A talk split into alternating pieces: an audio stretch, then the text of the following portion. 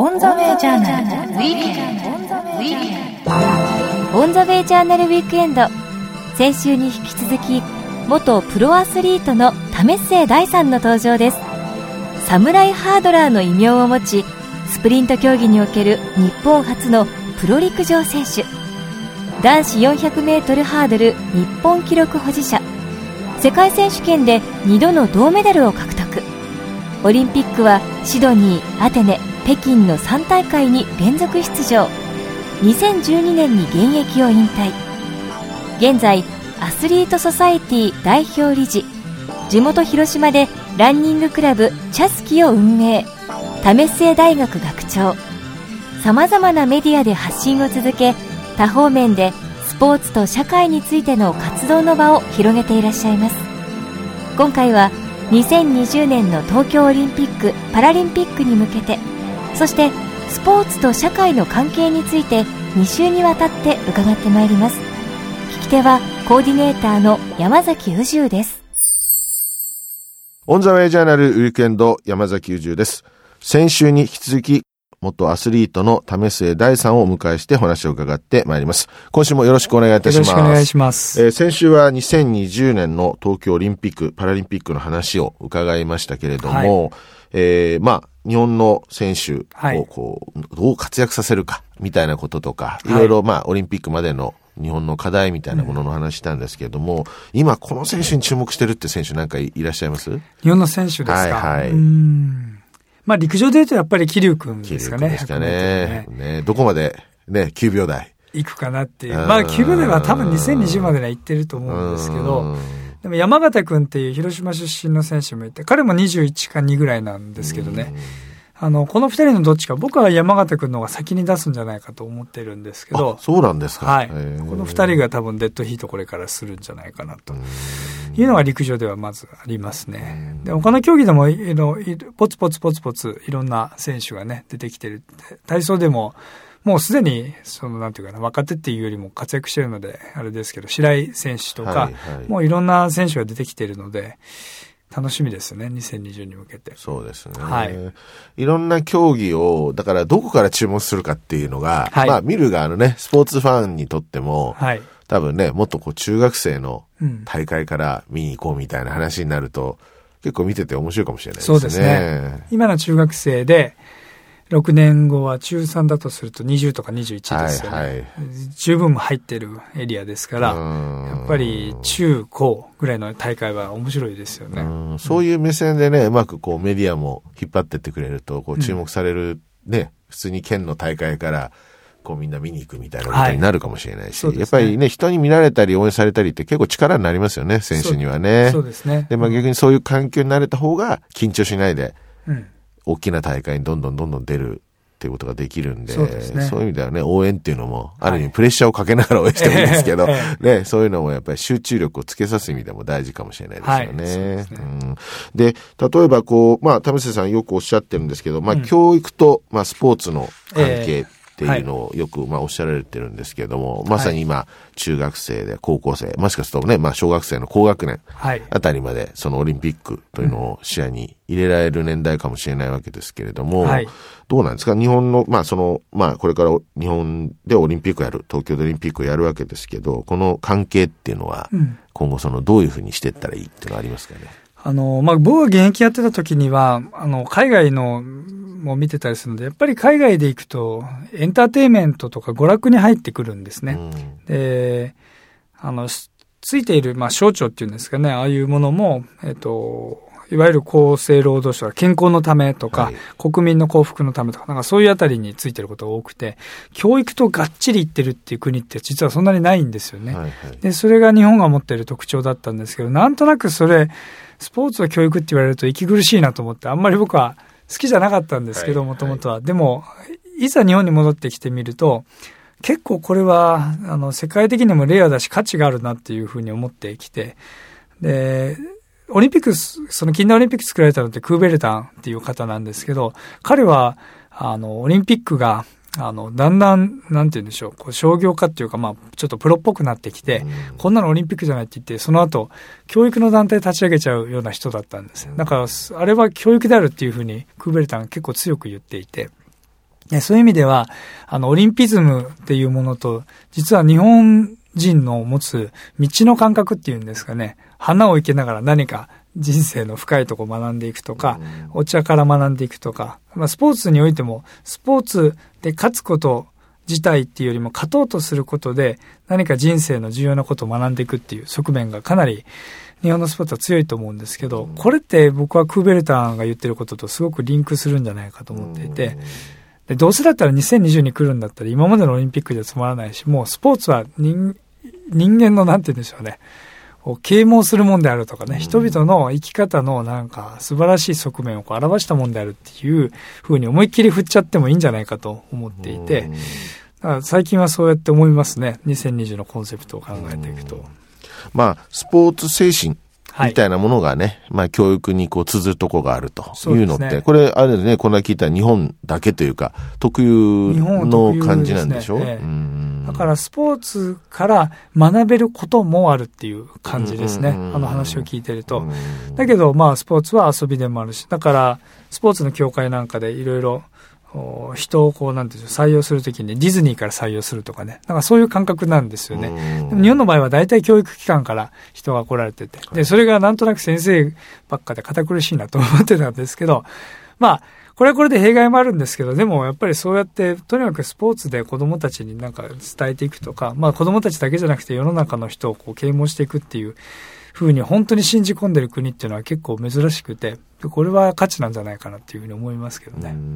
まあね、試合が始まる時とか終わる時に礼をするとか、はい、ね、えっ、ー、と、その相手をやっぱり尊敬し、称えるとか、結果どうあれね、うん、みたいな、まあそういう精神が意外とこう、日本人の、はい考え方とかね、精神に非常に近いところがあるので、はい、スポーツと教育ってそこで結びつくっていうのはあるのかもしれないですよね。そうですね。だから、比較的理解しやすかったんでしょうね、きっと。あの、な、だからスポーツ、道なんでつけなかったかなと思うんですけどね。あの、なんていうんでしょう、角を茶道まで作ったんだったら、なんかこう、なんとか道ってした方が、日本人の感覚からしたら比較的理解しやすかった。剣道、柔道とかと含めてですけどね。その、そういうふうに思ってる人は多いんじゃないかと思いますけどね、日本の場合は。あの、まあね、そのオリンピックオリンピックであれなんですけど、はい、一般の人たちも今走るということに非常に興味を持ってらっしゃる方いますよね。ええ、まあこのオリンピックを通じてまた、いろんな意味でこう、マインドが上がってくるというか、はい、ね、まあそれが健康志向になって、まあ、あの、田辺さん自身もそのスポーツと医療費だとか、はい。うんうん、ね、高齢化対スポーツだとか、はい、いろいろこうね、こう、退治はしないんだけれども、うまくこう、調整できれば、ええ、ね、良くなるなってことをスポーツを中心にこうお考えになってると思うんですけど、そのあたりってなんかこう、一般の人たちをもっとこう盛り上げる、スポーツみたいなものを作るっていうのは、どうですか？今動かれてて、やられてますか？だから、これはあの、今やってることは、えー、まあ一つはあの、なんて言うんでしょう。まあ、一つのこうコミュニティみたいなものがあって、はい、そこにスポーツを持っていこうとしてるんですね。で、これで実際にどのくらい、えー、健康になったかっていう、まあ、健康どうなったかっていうのを測ること自体難しいんですけど、はい、まあ、例えば、えー、たくさんおしゃべりするようになったとか、えー、血圧とか、例えば心拍数とってどう変化したかとか、あとは階段をどのくらい上がるようになったかとか、そういうことで測ると思うんですけど、それでもしいい方向に触れたっていうふうに、健康になったっていうふうに触れたっていう根拠が取れたら、まあ、これをなんかいくつかのところで展開したいっていうのは今やっているんですね。で、実際には、あの、スポーツでなんか正しい走り方を習うとか、正しい動きを習うってことよりも、仲間がそこにいて、行った結果、その場所でやったのがお茶を飲むことだったのか、散歩だったのかっていう大して違わないんじゃないかと思うんですよね。目的はやっぱみんなと、なんかワイワイしながらするってことだと思うので。で、そういうコミュニティをいっぱい作っていくことで、結果としてたくさんの人が、なんて言うんでしょう、スポーツ、楽しみながらスポーツをするようなことができるんじゃないかと。それを今、ちょっとプロジェクトで動いているものが一つありますね。スポーツをやるんじゃなくて、スポーツを通じてコミュニティを作っていって、はい。そのコミュニティを、まあ、大きくしていくことで、またそのスポーツに関わる人も増えていくというような感じがいいわけですよね。はい、そうですね。例えばあれなんですかね、例えばこうわかんないですけど、あの、10キロ走、ね、ええ、何、何分、何十分でこう走りました、ね、はい、みたいな。そういうのでこう、ランクを決めちゃってとかで、うん、ね。で、やっぱりその自分、下でもいいじゃないですか。はい、別にね、すごい時間かかったから悪いわけじゃなくて、そこからどうやってこう上がっていくかっていうのが、そういう記録会がね、年何回かあるといいですよね、そういうね。で、自分が大体どこみた。い。まあね、競争心も出てきますから、え、はい、お前何？え、行っちゃったわけみたいな、俺はまだいいなんだけどとかね。じゃあそれをまず2つランク上げるためには体重落とした方がいいとか、うん、毎日ね、5キロぐらいは走ってくださいよとかね。なんかそういう、ちょっとこう、指導があったりとか、ネットでもできちゃいますよね。そう、ね,、いうね、ね身長、体重で、ね、どんなこうだってこういろいろやったり。すると、例えばね、健康診断行ったら肺活量がちょっと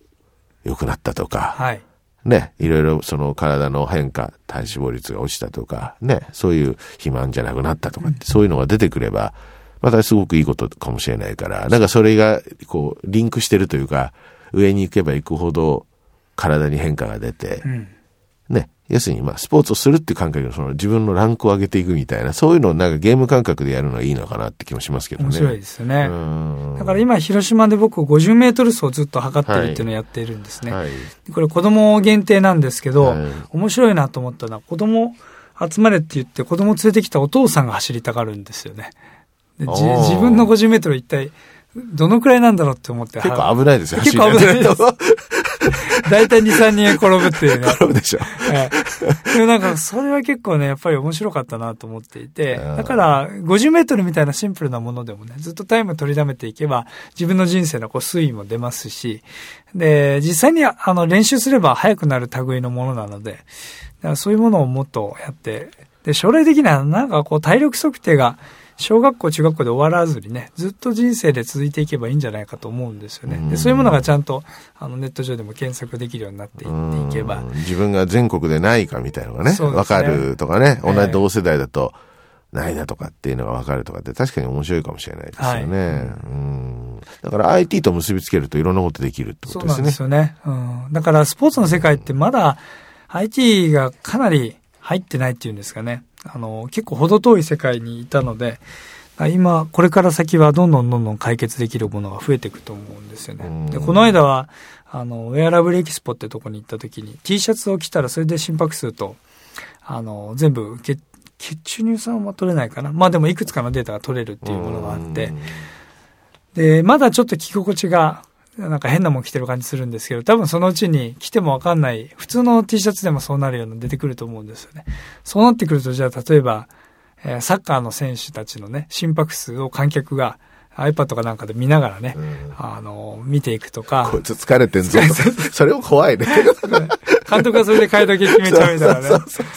でも、いろんな生態データとかも多分取れるようになってきて、まあもしかしたら、ちょっと離れたところの、あの、お母さんとかがその T シャツ毎日着てくれたら、それで健康のね、変化が分かるようになったりってあるかもしれないですし、ね、いろんなね、あの、体のことに含めてコンピューターの関係ももっと増えていくと思いますけどね。そうですよね。うん、まあ一瞬にしてね、情報が取れるんであれば、はい、非常に楽だし、っていうことありますもんね。うんはいでも、そういう意味では、ね、ただ、こう、走らすとかじゃなくて、などうモチベーションをこう、上げていくかっていうのが大事ですよね。はい、ですね。だからま、まさにそこだと思いますね。その、もう、運動もいいと。で、日本はちょっと医療費で大変なことになるとか、えー、スポーツやるとコミュニティやる。いくつかもう、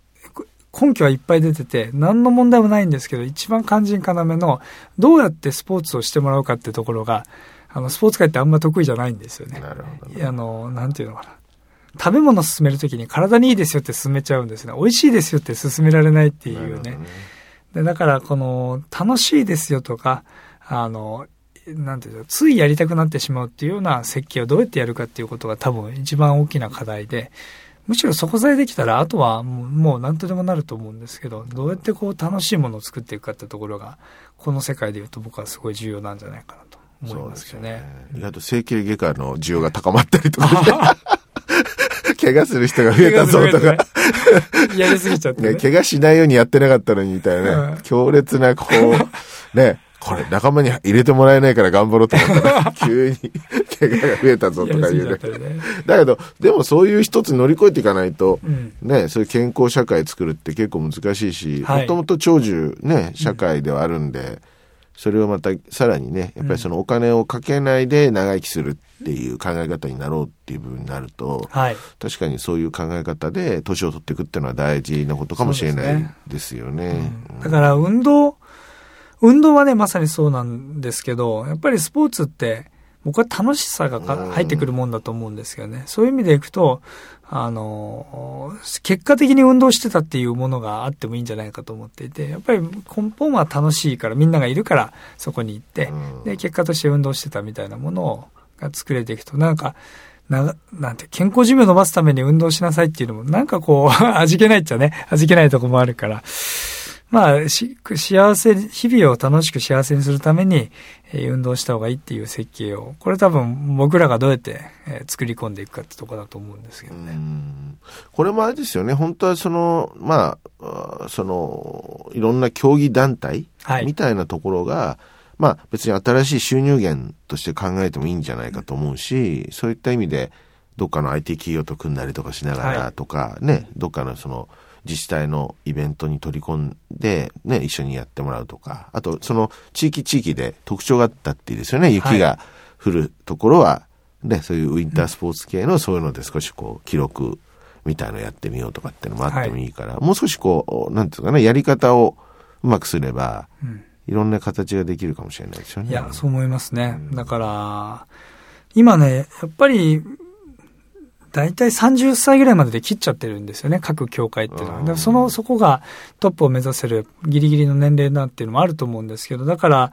その、もうオリンピックの頂点を目指す目的じゃないけど、そのスポーツを楽しみたいっていう人たちを受け入れるところがぽっかり抜けてるんですよね。で、これをどうやって、え取っていくかって、多分、1960年ぐらいの時には、6%ぐらいなんですね、65歳以上の人口が。多分ほとんどの人が40代以内に収まってたんだと思うんですけど、そうすると、そんな形の境界でよかったと思うんですけど、やっぱ人口が今ずるずるっとずれてしまっているので、そういう考えていくと新しい形のスポーツの境界のありようが、これから作っていかなきゃいけないと思う。そういう側面で言えば、教育も半分あるんだけど、一方で、まあ、人生を豊かにするためのスポーツを、すべての人にスポーツの機会を提供するということをやらなきゃいけないなと思いますね。ね、まああの、まあ、オリンピック選手なり、はい、それを目指してた人たちのセカンドキャリアをね、為瀬さんずっとやられてるわけなんだけども、はい、そういうものにもつながってくるんじゃないかと思うんですよね。えー、まさに。そうですね。うん、それが、指導者のそれで新しいね、雇用が生まれたりとかっていうことも作っていく必要がありますし、多分そうなっていくでしょうから、僕はまあスポーツでいろんな、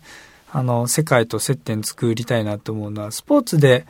違う世界の問題解決をする手法ができたら、結果としてそこに絶対雇用が生まれると思うんですね、アスリートの。でそれでいろんな世界で作っていけたらいいなと思うんですけど、でも、今、宇宙さんおっしゃったような領域っていうのは多分一番あの、今ホットだし、可能性が高い世界なので、これでやっぱり、すべての人がスポーツできる環境を作って、で、そのための先生が必要になるっていうことになって、そうすると選手たちも現役中は競技やって、引退後はいろんな世代のコーチをしながら、あ生活していくっていう、そういうモデルができたら、いいなと思いますけどね。と、あれですね、あの、各県に部活を作るとかね。いいね。地域に部活を作るとか、そういう発想かな。そうですね。ねやるとね。で、まあ、なんとかね、ね、あの、年代別リレーみたいな、10代、20代、30代、40代、50代、60代、78代のリレーの選手で、面白いですね。ね県対抗してみるとか、なんかそういうのがあるといいし、確かにまあね、スポーツジムなんかも僕も通ってますけど、はい、ね、月々ね、1万なり2万なりこう払うってあるけど、はい、全国民がね、体を動かそうと思ってる人たちが、これはまあ、パラリンピックの選手たちをうまく取り込んでいけば、当然そういう障害を持った人たちも、ね、最低限、その動く範囲で体を動かしていきましょうっていう気持ちになるわけだから、まあそういった人たちが月、例えば1000円なり500円を部費として払うだけで、相当なファイナンスが生まれて、ね、資金が生まれて、そこでね、その競技者、の、要するにセカンドキャリア、それから当然その医療にも、また医療機器にもプラスになるようなね、形でこうやっていくとなると、本当はそれが一番ね、いいですよね。いいですよね。スポーツに対する考え方がまた変わるし、はい、教育もまさにそういう形で、ね、うん、そのちっちゃい子、まあ小学生からでもいいですけど、はい、そういうのにもっともっと、こう、その資金を使って、やっぱり健康に対するとか、スポーツと健康の関係とかっていうのがうまくいくことで、いろんなことが解決するかもしれない。そうですね。ですよね。だからあの釣りバカ日誌って僕面白かったなって思うのは、その学校、あ、会社の中の関係が釣りになると ひっくり返るじゃないですか。はいはいはい、ああいうのってもっとたくさんあったらいいですよね。その、会社の中の部活でもいいし、地域の部活で。ね、みんな後ろでは何やってるかわかんないけど、先生がいろいろ入れ替わったりして。まあ、そういうのがね、作れて、作っていきたいなと思いながら、まあなんか、宿泊しながら活動してますけどね。まあね、なかなかね、一人でやられてもあれですけど、うん、仲間ね、集めるんだけど、はい、どこにフォーカスするかによってとか、向かう方向によってはね、あの、少なからず、こう、ちょっとずつ解決する問題があるけれども、はい、いろんなことやるよりはもしかしたらそういう方向かもしれないですね。みんながこう、ね、そのスポーツに取り組める環境なり、ね、そこにみんなお金を払って、はいコミュニティの中に参加したりとか、うん、ね、自分との戦いを逆にこう、はい、ずっと続けられるような環境にすることで、継続性を作っていくとか、他人との競争もあるとか、なんかそういうのが一番いいのかもしれないし、それがね、日本でやるオリンピックまでのこの6年間でインフラという精神的な何かができてくるといいかもしれないですよね。はい、そうですね。だから、新しい、まあ、ハードの面はね、あの、また、1964から2020に書き換えるんでしょうけど、はい、このソフトの面も多分、新しいモデルに書き換える必要があって、えー、そういう意味でいくと、前回になかったコンセプトっていうのはやっぱり地域、うん、えー、と世代間をまたいだスポーツっていう、その二つのところなのかもしれないですね。あのあともう一つね、まあ、これからまあ東京でやるオリンピック・パラリンピックに向けて、はい、例えば、じゃあ日本は何を世界にプレゼンテーションするのかというのが多分大事になってくると思うんですよね。はい、まあ、そのリニアモーターカーであったりとかね、えー、いろんなその多分ショーケースになるものはいっぱいあるんでしょうけれども、はい、例えば一つはやっぱりその日本の今のだから小学校、中学校、高校生が何カ国語が喋れてね、はい、ね、その街にこういろいろこう私は何言葉これぐらい喋れますよみたいな道を聞かれたら答えてあげるっていうと、はい、日本のその、まあ、国の力をね、子供の語学力で表現してみせるっていうものであったりとか、それから、まあ、日本には当然、中小企業があってね、はい、まあ、そっちでは実は採用されなかったんですけども、この番組に出ていただいた下町ボブスレイといって、まあ、大田区の町工場が集まって、まさにその今、世界のね、BMW だ、は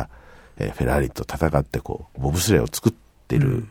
人たちがいるんですけれども、これもものすごい技術の推移なんですね。つまりエンジンを積まないで、はい、いかにこう抵抗力、ええ、それから日本の選手は、やっぱり体重が軽いので、やっぱ重しをつけて、どういう形で、まあその、無駄のない滑り、走りをするかっていうのをものすごくこう、考えていて、まあいいものが、まあできてたんですけど、残念ながら採用されずに、まあ、あの、措置をもう終えてしまって、まあ次、まあその、えー、ピョンチャンですかね、韓国の大会に向けて、オリンピックに向けて、また一からスタートしてるんですけど、だからそういう技術っていっぱいありますよね。はい、いろいろその下町が持ってる技術。これパラリンピックでも応用できるのかもしれないですけど、はい、やっぱり日本のそういういろんな技術をね、その競技の中に取り込んでいくっていうのももしかすると大事かなっていうのはあるので、もう一回メイドインジャパンで、日本人の選手がそれを使って勝つみたいなのってなんか憧れも含めてあるんですけど、はい、なんかこのあたりどうです？為末さんとして思うところありますかね？ねあのあの、すごい面白いと思うんですけど、オリンピックっていうところが、もう、いろんなやっぱスポンサードモデルになってしまって、縛られてしまって、新しく中小企業が入っていくっていうのは難しい気はするんですね。で、ある、入れるとこもあると思うんですけど、もう一つは、用具自体はやっぱりどうしても、排除しようっていうのが、あの、基本的なオリンピックの方向性なので、あの、裸一つで戦うっていう。そういう意味では、その、占める割合が、特に夏は小さいと思うんですけど、僕はパラリンピックは、あの、スポンサードが、まあ、これも問題なんですけど、あんまり強く成り立っていないっていうことと、でもう一つは、彼らもそもそも競技性からして用具がほとんど入ってくるわけですね。車椅子にしろ、義足にしろ。で、この世界っていうのが、あの、あんまりにも、まあ、ビジネスとして成り立ちにくかったので、かなり置いていかれてる印象があって、で、ここに日本の、なんて言うんでしょう、中小企業の細やかさみたいなものがね、ちゃんと入っていって、で、まあ、全体をちゃんとオーガナイズする方がいて作れたらもう、すごい面白いんじゃないかと思うんです。実際にあの、ソチのパラリンピックの時にはチェアスキーが10人中8人が日本製を使っていて、それは日本の選手がこんなのがいいって言ったことと、それに応える、まあ、あの、メーカーさんの間で作られていったチェアスキーが、あの、結果としてすごくいいっていうので、採用されているんですね。で、そういうことが、あの、変え、考えられて、で、僕は、そのパラリンピックが、あの、F1 で言えば F1 の会場で、で、F1 でできたきた技術みたいなものは、乗用車に、日常の乗用車に応用されていくんですが、これが、例えば、あの、福祉用具とか、そういうものに応用されていくようなことが起きたら、それなりには、あの、なんてでしょう、ビジネスモデルとしても成り立ち得るんじゃないかと思っていて、まあそのためにもとにかくこの2020のパラリンピックに向けて技術を高めていくっていうのは、そこはね、入っていける要素があるんじゃないかと中小企業でもパラリンピックとうまくこう、はい、入っていって、技術を高めていくみたいなことがあれば、新しいまた産業ができるという可能性があるわけですね。そう思いますね。やっぱりね、日本でやる以上は、なんかね、プレゼンテーションしていかないといけないですよね、世界に向けてね、はい。あとは僕は個人的に面白いなと思ってるのは、まあ、もうある程度始まってるとこもあるんですけど、あの、選手の体って、えー、結局食べ物でできているんで、食べ物で。えー、うん、だから、なんて言うんでしょう。それこそメイドインジャパンの、あの、農家さんとかが、選手に、うん、なんて言うんでしょう。2020まで選手の体を全部日本の例えば米で入れ替えていくとかね。なんかそんな感じで、あの、まあ、相撲部屋みたいな本で選手たちがある程度まとまって住んでるような時和村みたいなところに、あの、いろんな地方の農家さんが将来のオリンピック選手、パラリンピック選手を支えるっていうので集まってきて、それを食べながら選手を強化していくとか、そういうことが起きたら面白いなと思うんですけどね。なるほど、なるほど、ね、それでなんか代わりに、えー、今度は、あの、オリンピック選手、候補選手が食べてますっていうハンコを、その農家さんに、この野菜を食べてますっていうのを渡すとかね。なんかそんなモデルは作れたらいいなと思うんですけど、ね、推奨でね。推奨、そうそうそう。なるほどね。はい、まあ、いずれにしてもその選手、まあね、当然、はい、底辺からどんどんどんどんこう上がって、ある一定のところでこう切られるんでしょうけど、はい、そこに乗っかってる選手たちの、いろんな支援をやっぱりするっていうことがいずれにしても大事だし、えー、国を挙げてやっぱりこの6年間取り組むべき事項ですよね。はい、そこでまたこうマインドが変わってくれば、はい、その2020年以降の、えー、オリンピック、まあオリンピックだけじゃないでしょうけど、はい、世界選手権含めていい成績を残す日本人が増えると。まあそれがまあね、日本の国民の盛り上がりにもつながるということであれば、うん、そういう支援システムっていうのを作るっていうのはあるかもしれませんね。単に税金だけを使うとか、はい。ね、そういう強化費だけではなくていろんな支援の仕方があるということですかね。はい、ちょっとずつ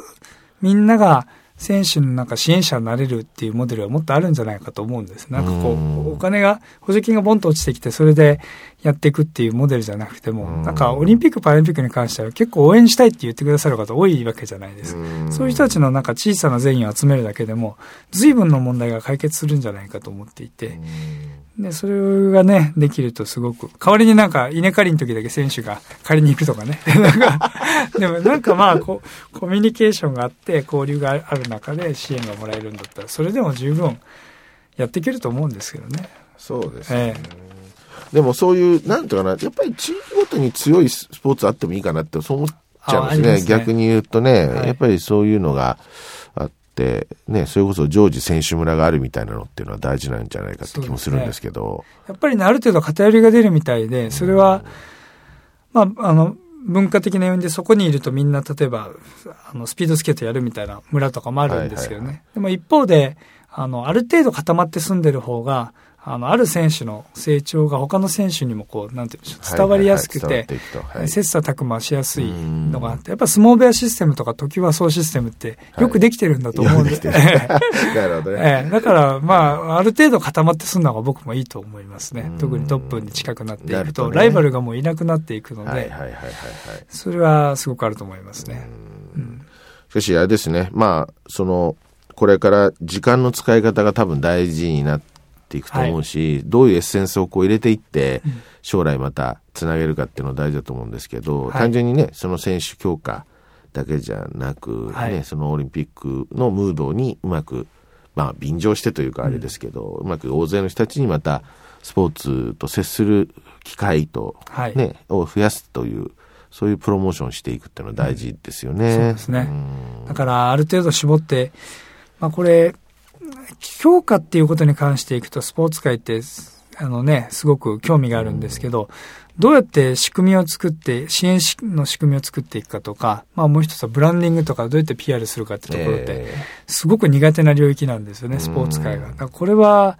もうちょっと僕は開いた方がいいんじゃないかなと思いますけどね。で、それで、どんどんどんどん、あの、2020に向けて。で、時間との戦いですね、やっぱりね。もう6年っていうと、実はかなり、えー、少ないの。僕がハードル始めたのが、えっ、と、96年で、はい、で、2001年にメダルを取って、だいたい5年か6年ぐらいなんですけど、それでもかなり短いんですね、メダル取るまでにその競技を選んでから。そうやって考えていくと、今、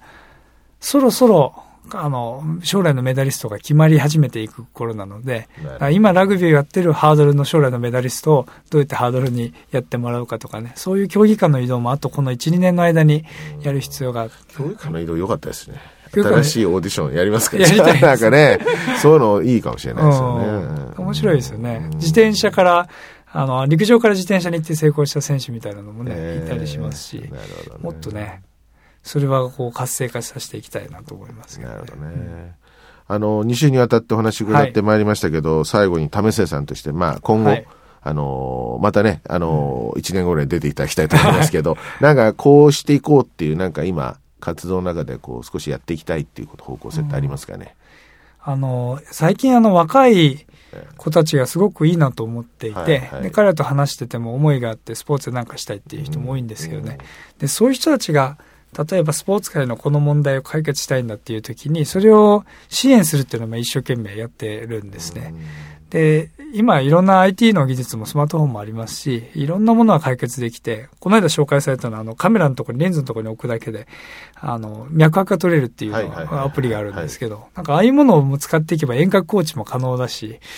だからとにかくスポーツ界のいろんな問題を技術の面で解決するような若者たちをなんかこれからどんどんどんどん支援していきたいですね。それはなんか中からやるよりも外からやった方がきっとうまくいくことも多いんじゃないかと思うので、そうやってえ気がついたら10人、20人ぐらいのチームで、わーっとこれは問題だって言うとそれに解決しに行くとか、そんな風に言って2020までに日本のスポーツは変わったなっていう風なことができたらいいなと思ってます。なるほどね。はい、まあ、指導者よりも支援サイドになるということですね。はい、そうですね。えー、ますますのご活躍を期待しております。はい。オンザウェイジャーナルウィークエンドお話は、為末大さんでした。どうもありがとうございました。ありがとうございました。オンザウェイジャーナルウィークエンド。オンザウェイジャーナルウィークエンド。